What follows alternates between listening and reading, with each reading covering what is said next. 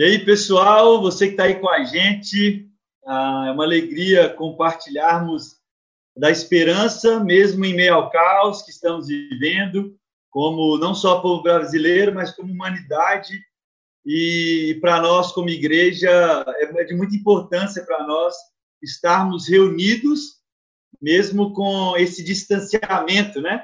É engraçado porque é um tempo da gente valorizar mais aquele abraço apertado, valorizar mais o olho no olho, mas é interessante porque nós começamos a encontrar o nosso lugar, nós começamos a ter consciência e convicção ah, de onde realmente nós estamos, e é interessante porque o povo judeu, quando se pensa em, em um mesmo lugar de todos aqueles que estão espalhados pelo mundo, eles veem isso como Shabat, ah, que é esse encontro deles, esse encontro de oração. Então, para o judeu, eles estão no mesmo, quando eles estão Shabbat, no tempo de oração, eles estão no mesmo lugar.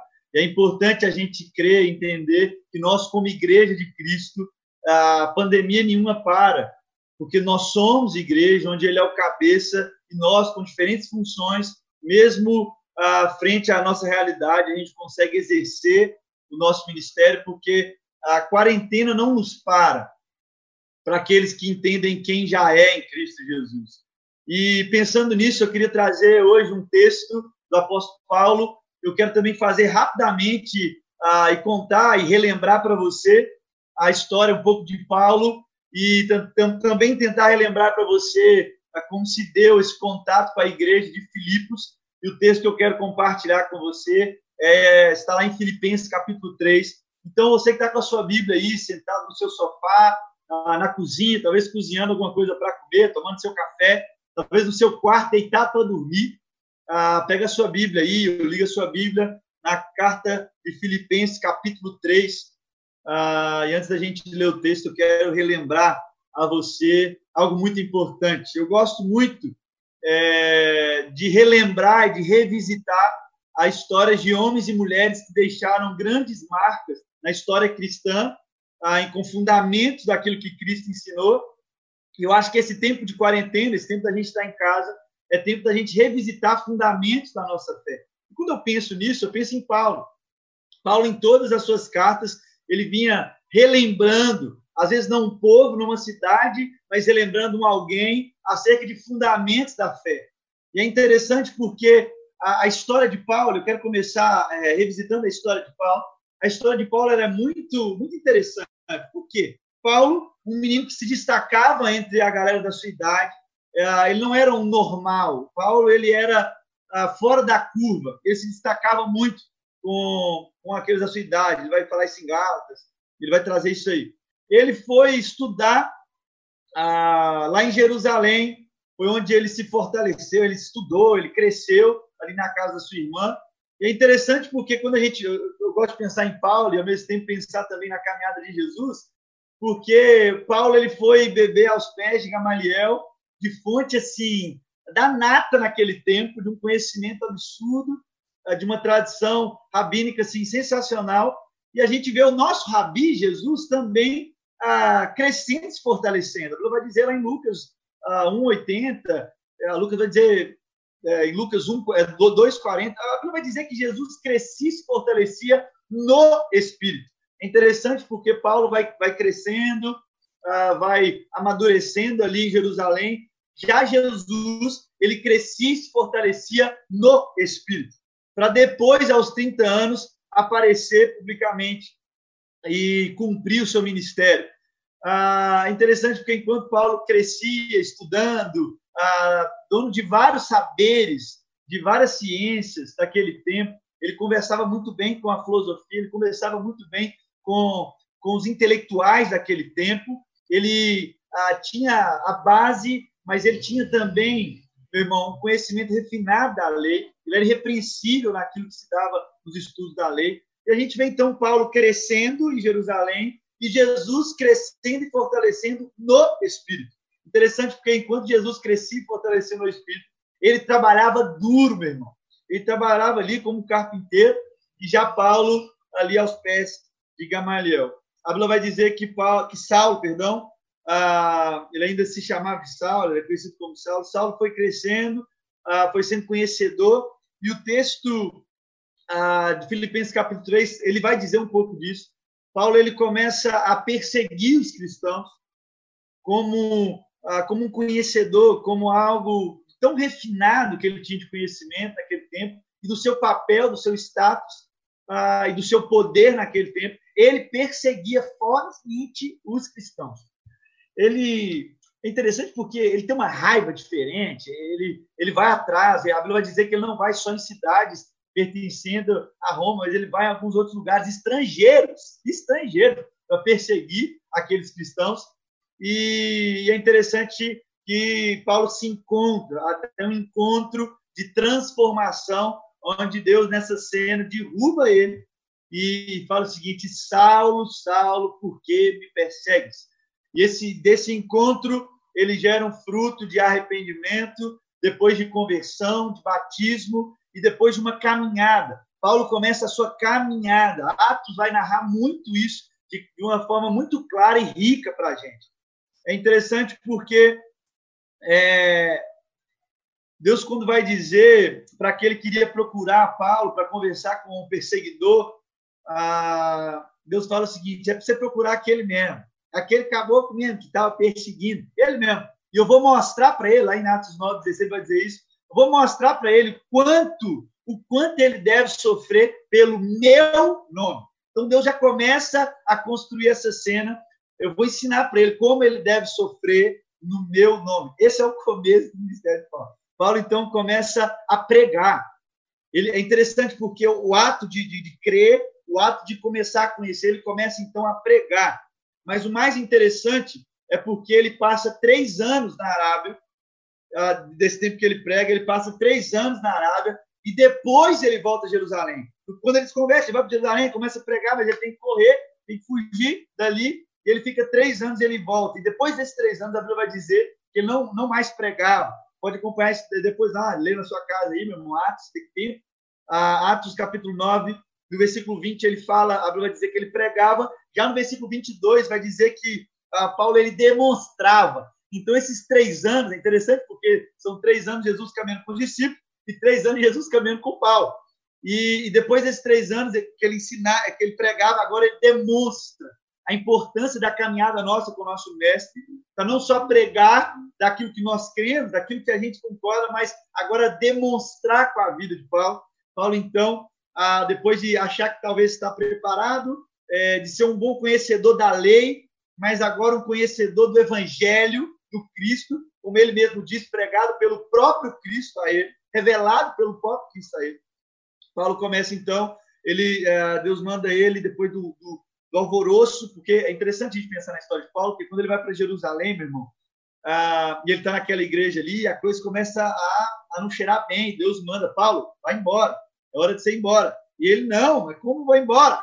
Se os discípulos que estão aqui, os caras falam um grego é, de feira. Eu sou um cara refinado, estudei aos pés do de Gamaliel. É, deixa comigo aqui, vai dar certo.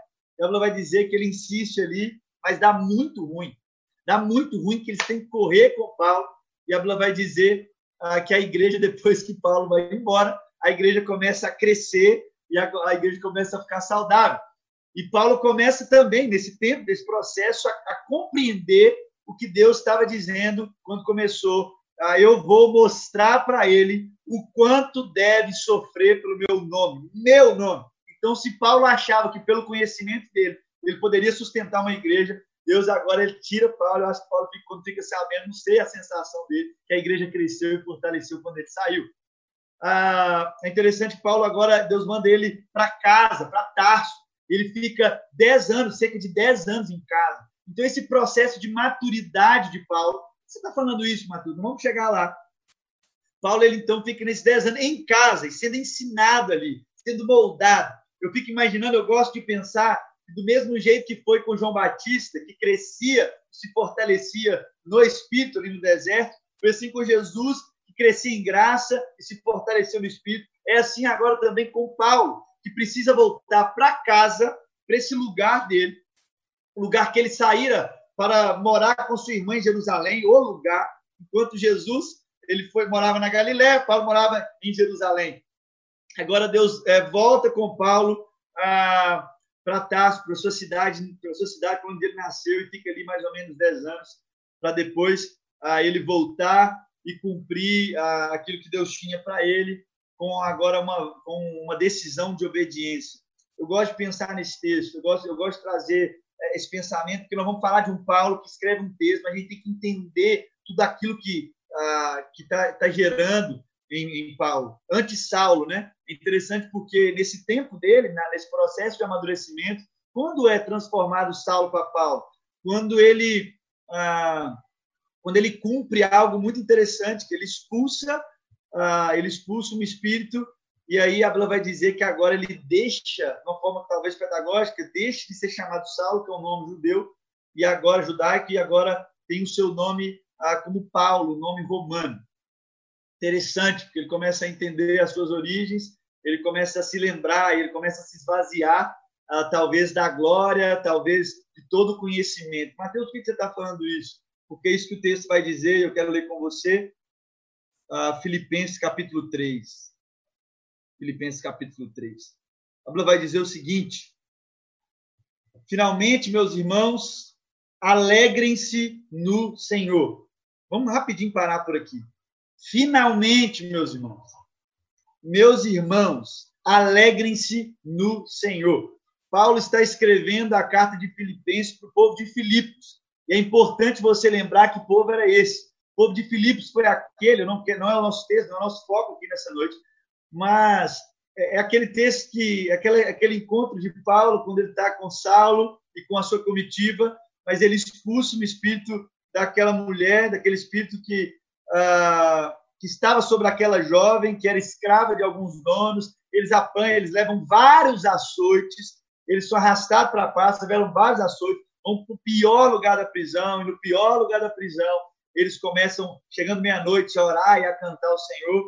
Uh, e toda aquela história que você já conhece, onde tudo treme, onde a, o pior lugar da prisão, com os piores prisioneiros, as, é, é rompido eles estão talvez libertos, prontos para correr, mas a Bíblia vai dizer que todos ficam ali e naquele encontro onde ele recebe vários açoites, onde ele é levado para o pior lugar da prisão, tudo aquilo que eles, fora estar tá obedecendo a Deus, eles, mesmo depois dos açoites, do sofrimento, e toda a circunstância, todo esse caos que eles estavam vivendo, a vai dizer que eles estavam orando e cantando ao Senhor, isso influenciou, isso, isso deu esperança para os prisioneiros que estavam ali naquele tempo, e é ali que quando ah, o carcereiro vai se matar, né? Porque depois que ele acorda e vê aquilo tudo, falou: lascou, estou no pior lugar da prisão, deixa eu me matar, porque senão eu e minha casa teremos que pagar por isso. E a Bíblia vai dizer que Paulo diz: Ei, meu irmão, todos nós estamos aqui, não faça isso.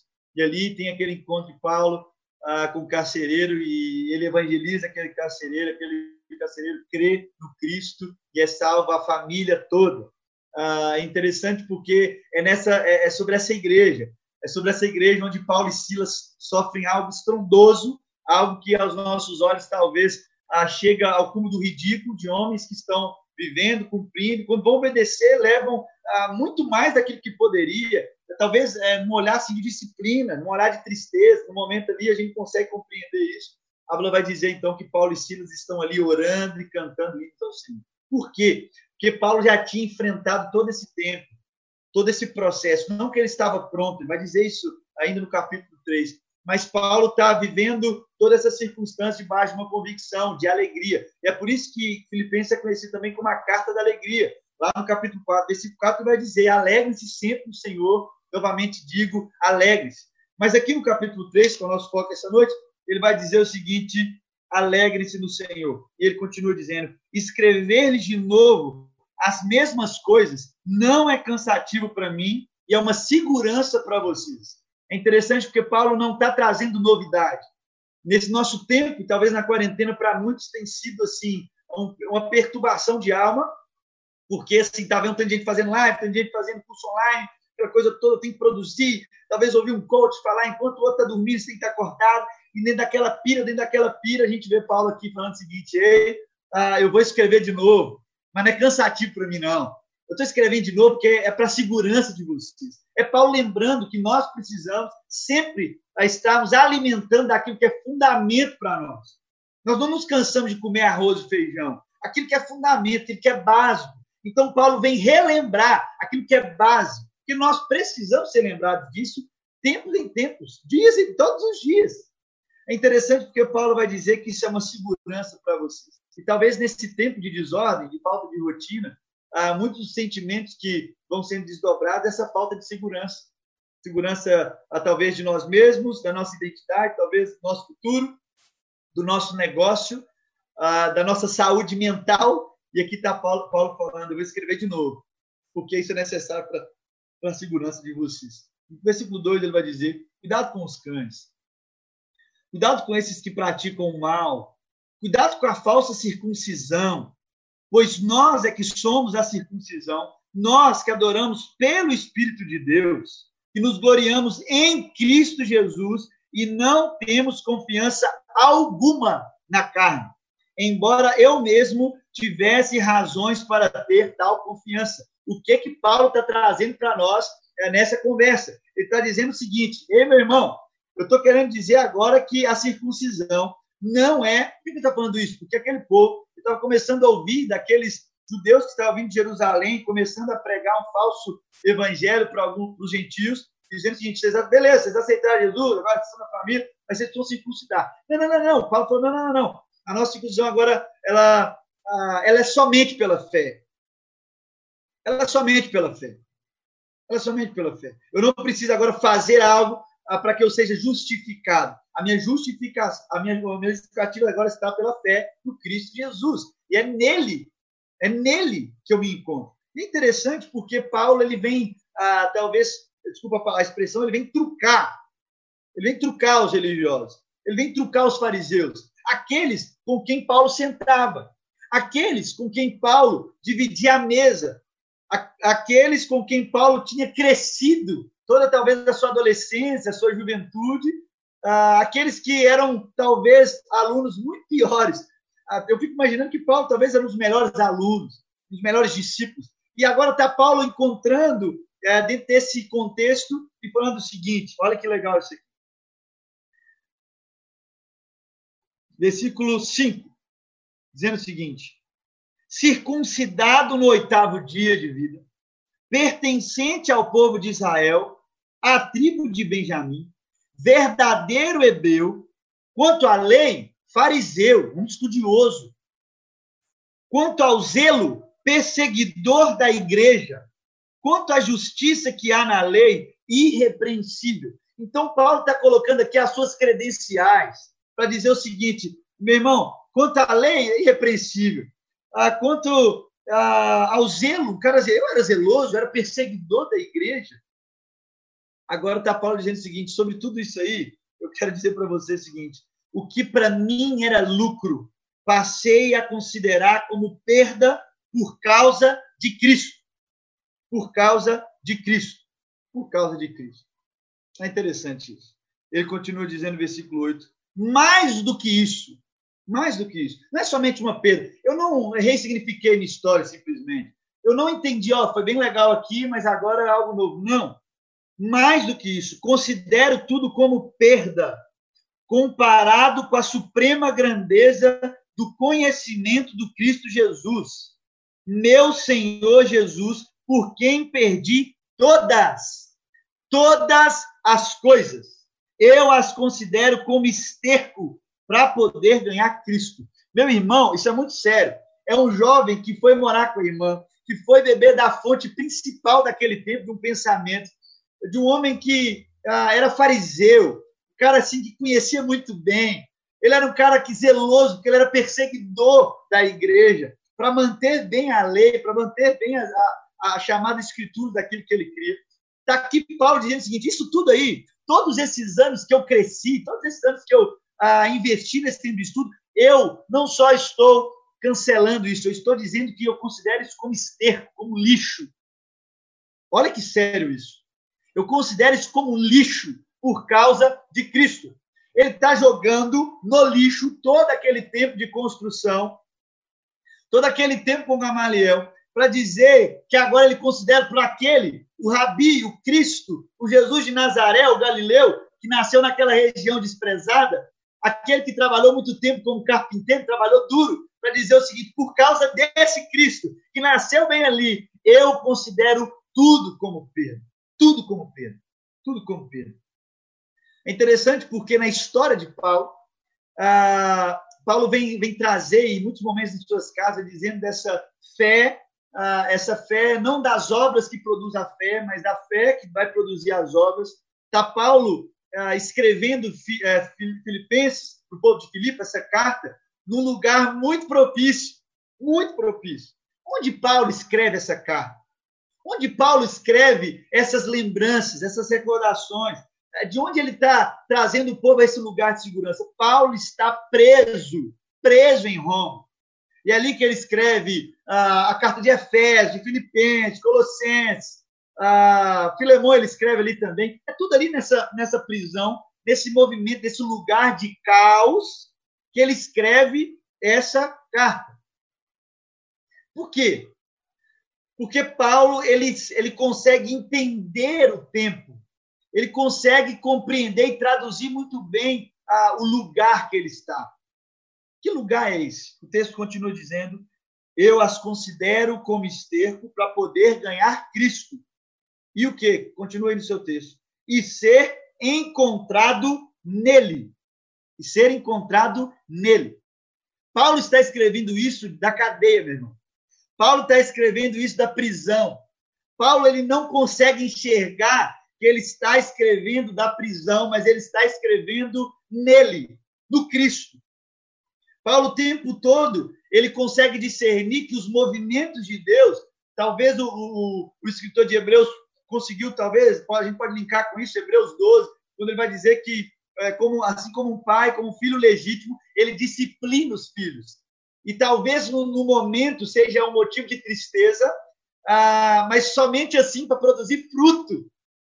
Então, Paulo, desse tempo todo, esses 14 anos sendo processado para depois começar a cumprir o seu ministério, é esse Paulo que na prisão, escrevendo essa carta, dizendo o seguinte: eu larguei tudo para ser encontrado nele. Então, se você está achando que eu estou escrevendo da prisão, você ainda não entendeu. Eu estou, eu estou escrevendo diretamente dele, do Cristo, que eu estou nele.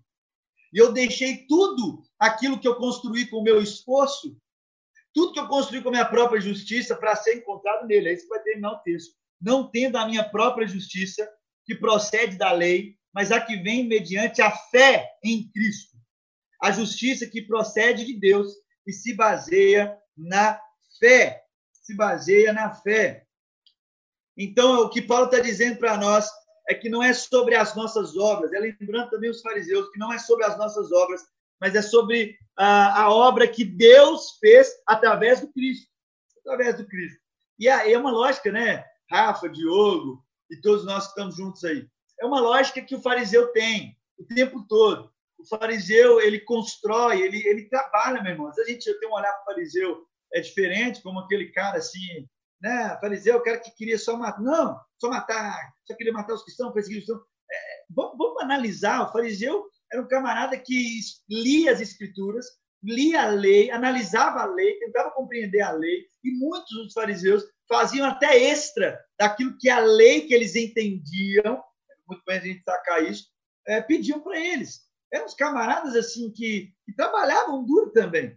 Mas é interessante porque o fariseu, a lógica do fariseu é construir obras, é fazer, realizar, ah, para ele poder parecer já Jesus, que Paulo vai dizer que deixou tudo para ser encontrado nele, Jesus ele vem nos, nos revelar que nós não precisamos ir por esse caminho do fariseu, que é de se parecer, mas ele nos convida para, para um caminho de ser nele, de sermos em Cristo. É por isso que Paulo fala: eu, eu deixo tudo para ser encontrado nele, porque no Cristo eu não preciso realizar para eu ser, eu não preciso entrar nessa lógica de eu parecer, é a lógica do fariseu, mas em Cristo eu sou. Sou quem? Sou filho. Eu sou filho. Sou filho. E é interessante porque lá em Gálatas, e é um, é um texto fantástico de Paulo também, se você puder estudar, meu irmão, nessa quarentena, lá em Gálatas 2, não precisa ler a sua Bíblia não, lá em Gálatas 2, no versículo 4, 5, vai dizer o seguinte, essa questão foi levantada porque alguns falsos irmãos infiltraram-se em nosso meio para espionar a liberdade que temos em Cristo Jesus e nos olha que doido, e nos reduzir à escravidão. Está falando aqui dos fariseus que vieram a é, pregar esse falso evangelho. Ah, beleza, aceitaram, mas não é por aí não. Então, Paulo está alertando o seguinte: eles estão querendo nos reduzir à escravidão. Versículo 5. Não nos submetemos a eles nem por um instante, meu irmão, para que a verdade do evangelho permanecesse com vocês. Então, não nos submetemos a eles nem por um instante, para que a verdade do Evangelho permanecesse com vocês. Então, ah, nós precisamos estar com isso muito ligado, porque nessa lógica do fariseu de se parecer, nós somos reduzidos à escravidão. E Paulo está lembrando que nem um instante você pode pensar assim, para que você não possa, não possa ah, sair desse evangelho. Por isso que ele fala, para que a verdade do evangelho é, permaneça em vós. Então, para a verdade do Evangelho permanecer em vós, nós precisamos estar sempre lembrados, mas mais do que isso, nós vamos estar nos, é, sendo encontrados nele, no Cristo Jesus. É por ele que tudo aquilo que nós construímos com a nossa mão, com a nossa mão, ah, nós precisamos ah, entender o valor disso. Que valor disso? É nada, meu irmão. É nada, se não foi construído nele. Mateus, mas Paulo construiu toda uma história, tá? Mas Paulo está ensinando para mim para você que se não for encontrado nele, eu preciso considerar tudo isso como lixo. Ah, mas foi importante para Paulo? Lógico que foi, meu irmão. Lógico que a, a Bíblia vai dizer isso. Paulo crê nisso. Paulo vai dizer que ele era escolhido desde o ventre da mãe dele. Porque encontrado em Jesus, ele entende que Deus é, é Senhor de todo o tempo. Mas ele considera tudo aquilo que ele construiu com a sua própria justiça como esterco.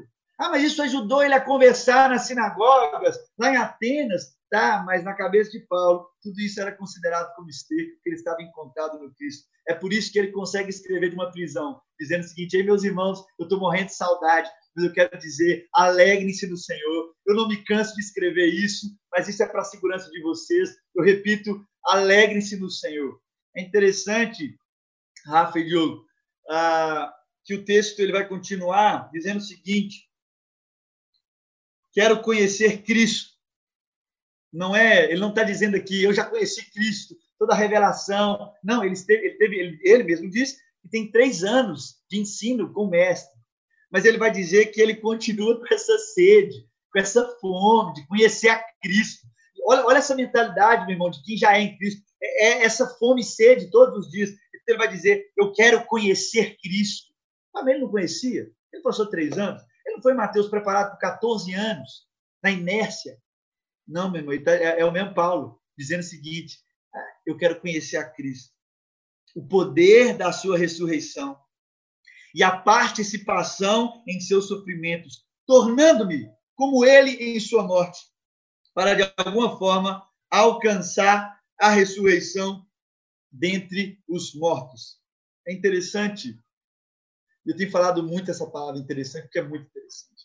Porque Paulo continua o capítulo 3, ah, dizendo que não que eu já tenha obtido tudo isso, meu irmão, eu tenha sido aperfeiçoado, mas prossigo para alcançá-lo, pois para isso também fui alcançado por Cristo Jesus. Ele está dizendo, eu estou no caminho da plenitude. Mas nesse caminho da plenitude, todo preparo, eu continuo com meu coração querendo conhecer a Cristo, porque eu quero ser encontrado nele. Não há um outro lugar não há um Paulo ah, na prisão, não é sobre é, não é sobre estar na prisão, não é sobre ah, vamos lembrar aí das histórias, não é sobre ah, ser cometido a um naufrágio, não é sobre estar numa ilha e ser picado por uma cobra. Ah, como a gente disse, não é, não é porque eu sofri vários açoites, eu não estava na prisão, eu não estava sofrendo vários açoites, eu estava nele. E por estar nele, se eu estou sofrendo tudo isso, está tudo certo. Se eu estou no versículo 22, ele vai dizer o seguinte: ele começa já a dar saudações finais, depois de lembrar os irmãos, depois de, citar alguns nomes, falando assim: é tempo da gente se alegrar, eu quero lembrar, eu quero aquecer o coração de vocês. Lembre-se que não é sobre as suas obras, não é sobre o que vocês fazem, é sobre quem nós somos em Cristo, é por meio da fé em Jesus Cristo. Continuo com o coração aquecido em querer conhecer, conhecer mais do nosso Cristo, não que a gente tenha alcançado tudo, como ele vai dizer, do 12 ao 20, nós corremos a corrida ah, que nos é proposta, nós corremos para o alvo, e, tu, e todos nós que alcançamos a maturidade devemos ver essas coisas dessa forma. Ele vai trazer isso, ele vem bombardear os irmãos com esse conhecimento, com as lembranças, mas é interessante, porque na saudação dessa carta, onde Paulo se encontrava em Cristo, mas na circunstância, o nome disso era prisão, no versículo 22 vai dizer o seguinte: Todos os santos lhes enviam saudações, especialmente quem? Olha isso aqui, meu irmão. Olha isso aqui. Especialmente os que estão no palácio de César. Especialmente os que estão no palácio de César. O que, que a Bíblia está dizendo para mim e para você, meu irmão? Que Paulo estava na prisão, mas ainda revelando um Cristo de amor. Paulo estava na prisão e a esperança do povo aumentava. Que povo que não ia ver Paulo? O povo que eu estou dizendo, meus irmãos, eram os soldados de César. O povo que eu estou dizendo era todo mundo que trabalhava ali no palácio, no império. Todos que tinham, não só aqueles que, que estavam ali no círculo de Paulo, mas todos aqueles que Paulo tinha de alguma forma contato Paulo começou a pregar o evangelho, a revelar a palavra de esperança, a aquecer o coração deles, a levar o povo a esse entendimento de que eles já são em Cristo Jesus, e não importasse se eles eram prisioneiros ou não, não importasse o papel, o status, mas eles podiam ser filhos, filhos de Deus. Então, a esperança do povo aumentava, o povo começou a crer no Cristo. Então, se o Império Romano achava que colocando Paulo ali no lugar deles, na tutoria deles, no olhar mais refinado, no lugar onde Paulo não poderia aprontar nenhuma, Paulo começava o quê? A libertar o povo com a palavra de esperança. E ele encerra a, a, a carta fazendo o seguinte: ó, os santos lhe enviam saudações. Os santos nos enviam. Mas especialmente os que estão no palácio de César. Por que eu trouxe essa palavra para mim para você, meu irmão? Quarentena não pode frear a gente. Eu não estou dizendo que você precisa se reunir nas casas, é, começar a se encontrar com pessoas, ir para as praças. Não, meu irmão, não é nada disso. Eu estou dizendo dos filhos e filhas de Deus. Diogo e Rafa, é, eu tive um encontro com o irmão aqui da igreja, provavelmente ele não vai, ele não vai ver essa, esse culto, ah, mas ele chegou para mim e falou o seguinte: eu estou achando a igreja parada, tem que voltar, nós temos que, que, que ajoelhar nas praças, nós temos que começar a fazer jejum na praça. Eu falei, meu irmão, a igreja não está parada, não, meu irmão eu não tem como concordar, não tem como falar amém para isso. Não, a igreja está parada, não, a igreja está mais viva como nunca. Nós estamos nos refinando, porque nós não estamos em casa. É, tá bom que a campanha fique em casa, mas nós, filhos de Deus, nós não estamos, nós não podemos ficar em casa. Nós precisamos estar nele e sermos encontrados nele. Porque assim, se a nossa mentalidade achar que nós estamos ficando em casa, venha logo a perturbação daquilo que eu preciso fazer, preciso realizar. Mas se eu estou encontrado nele, meu irmão, se eu estou na minha agora na minha casa ou na rua, né? eu estou encontrado nele. E ali eu posso realizar. Então, se a orientação é para ficar em casa, eu posso ficar em casa, porque para eu, para eu e você que somos filhos e filhas de Deus, nós estamos encontrados nele. E aí está tudo certo, porque o meu amigo que tem WhatsApp, a esperança dele vai aumentar. Logo quando acabar essa quarentena, eu tenho certeza disso, essa, essa loucura que nós estamos vivendo, esse tempo tão difícil. Ah, ela não pode ser reduzida assim. É, está sendo difícil mesmo, para todas as áreas mas é, é, diante desse tempo, é diante desse momento. Eu tenho certeza, tenho certeza que os filhos de Deus ah, pegarão essa fé de Paulo emprestada, ah, serão inspirados pela vida do apóstolo Paulo. E mesmo em casa, os contatos do WhatsApp, ah, os amigos que receberão ligação, a esperança desse povo aumentar. Nós vamos poder saudar os nossos irmãos, mas nós vamos colocar o seguinte: especialmente aquele amigo que eu liguei, que eu orei, que eu li a Bíblia com ele, que eu preguei do Evangelho, que eu anunciei e gritei: reconciliem-se com Deus.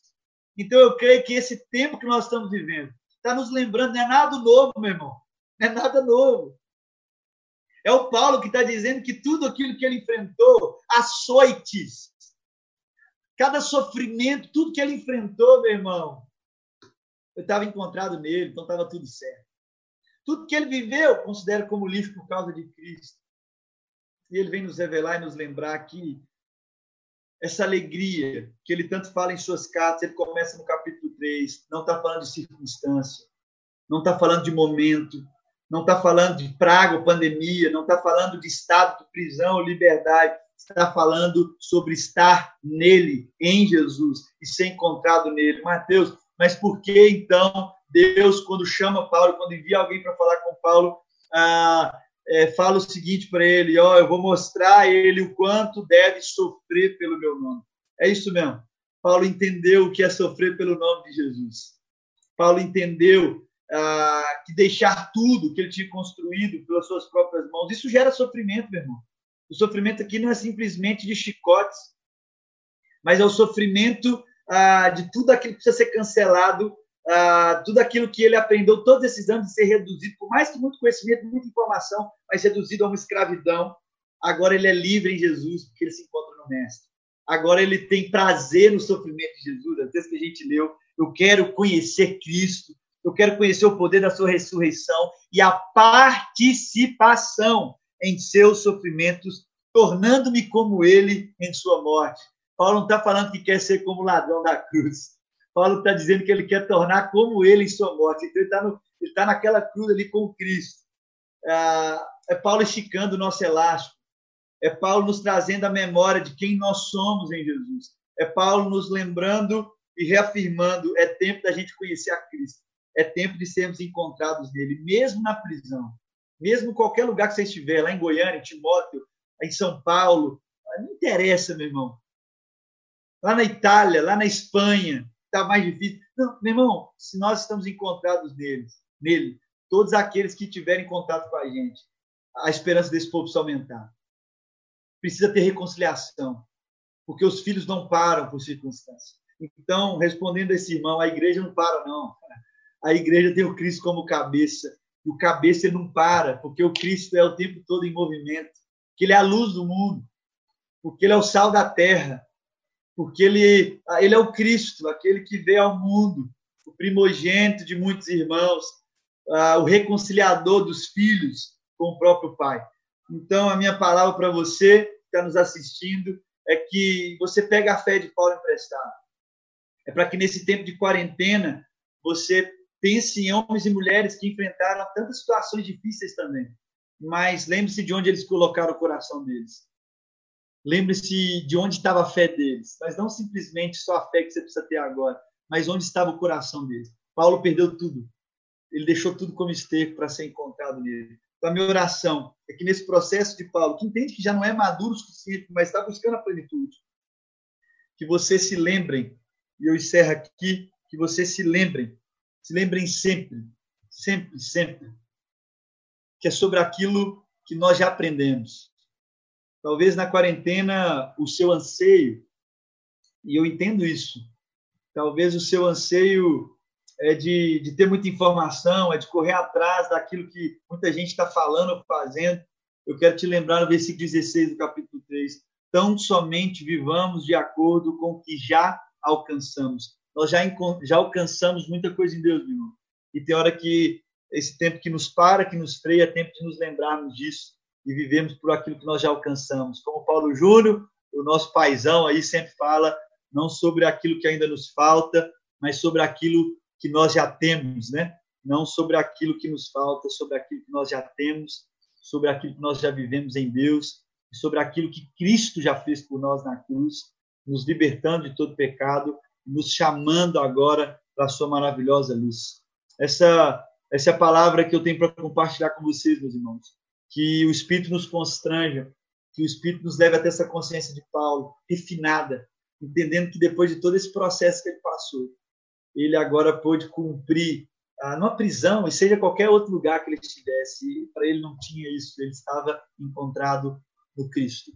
No Cristo, mesmo encontrado no Cristo, ele queria sempre conhecer Jesus. Que, essa, esse anseio por conhecer Jesus, essa fome e sede de conhecer Jesus, nosso Cristo, ah, esteja em nossos corações em nome de Jesus, eu quero orar com você. Amém? Não sei os seus anseios, não sei as suas preocupações, eu não sei aquilo que perturba a sua alma. Meu irmão, oi. Deixa eu dar uma, deixa eu falar um negócio também, porque você essa palavra sua foi muito, muito, muito forte. E me veio me veio assim, qual foi o motivo, né, é, das alegrias de Paulo e dos choros de Paulo enquanto ele estava preso, né? Em momento algum ele chorou por ele mesmo e em momento algum ele relatava alegrias nele mesmo, porque enquanto ele estava no Senhor, ele se alegrava com as alegrias dos irmãos e ele chorava com, com o, o, com a tristeza ou com o, o, a falta de luz de, do seu povo, né? Então, ou ele dava cartas falando da alegria de saber que aquele povo estava caminhando com o Senhor, ou ele dava ou ele escrevia cartas de repreensão, mas em amor das pessoas. Do contrário do, do, do Saulo, né? O Saulo religioso, que para agradar a Deus ele sacrificava as pessoas. Então, para agradar a Deus, ele perseguia a igreja. Uhum. E aí um Paulo em Cristo, ele ele ele em sacrifício a Deus se sacrifica para as pessoas, uhum. né? Então não importa se ele está preso, o que importa é libertar o coração daqueles irmãos, né? E fortalecê-los. maravilhoso, meu irmão, maravilhoso, viu? Só só queria é, é, é, compor isso aí na sua palavra, porque queimou aqui no meu coração. Desculpa aí, pode, pode continuar orando aí, meu irmão. Glória a Deus, rico, rico demais. Então, você que está nos assistindo, anote isso aí para você revisitar nesse texto, nesses momentos. Amém? Vamos orar então.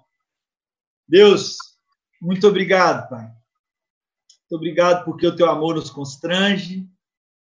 Muito obrigado porque no Senhor, Deus, e quando estamos no Senhor, o tempo eh, não é uma luta para nós.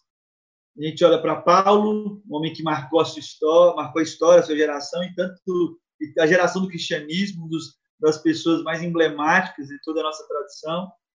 Um homem que deixa para nós um legado, vem nos lembrar que, por mais que com tudo que a gente pode construir com as nossas forças, isso, se não for no Senhor, não tem valor algum.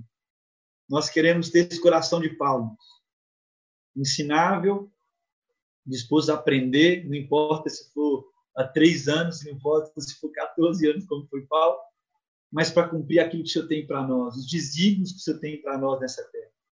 Nós queremos simplesmente obedecer.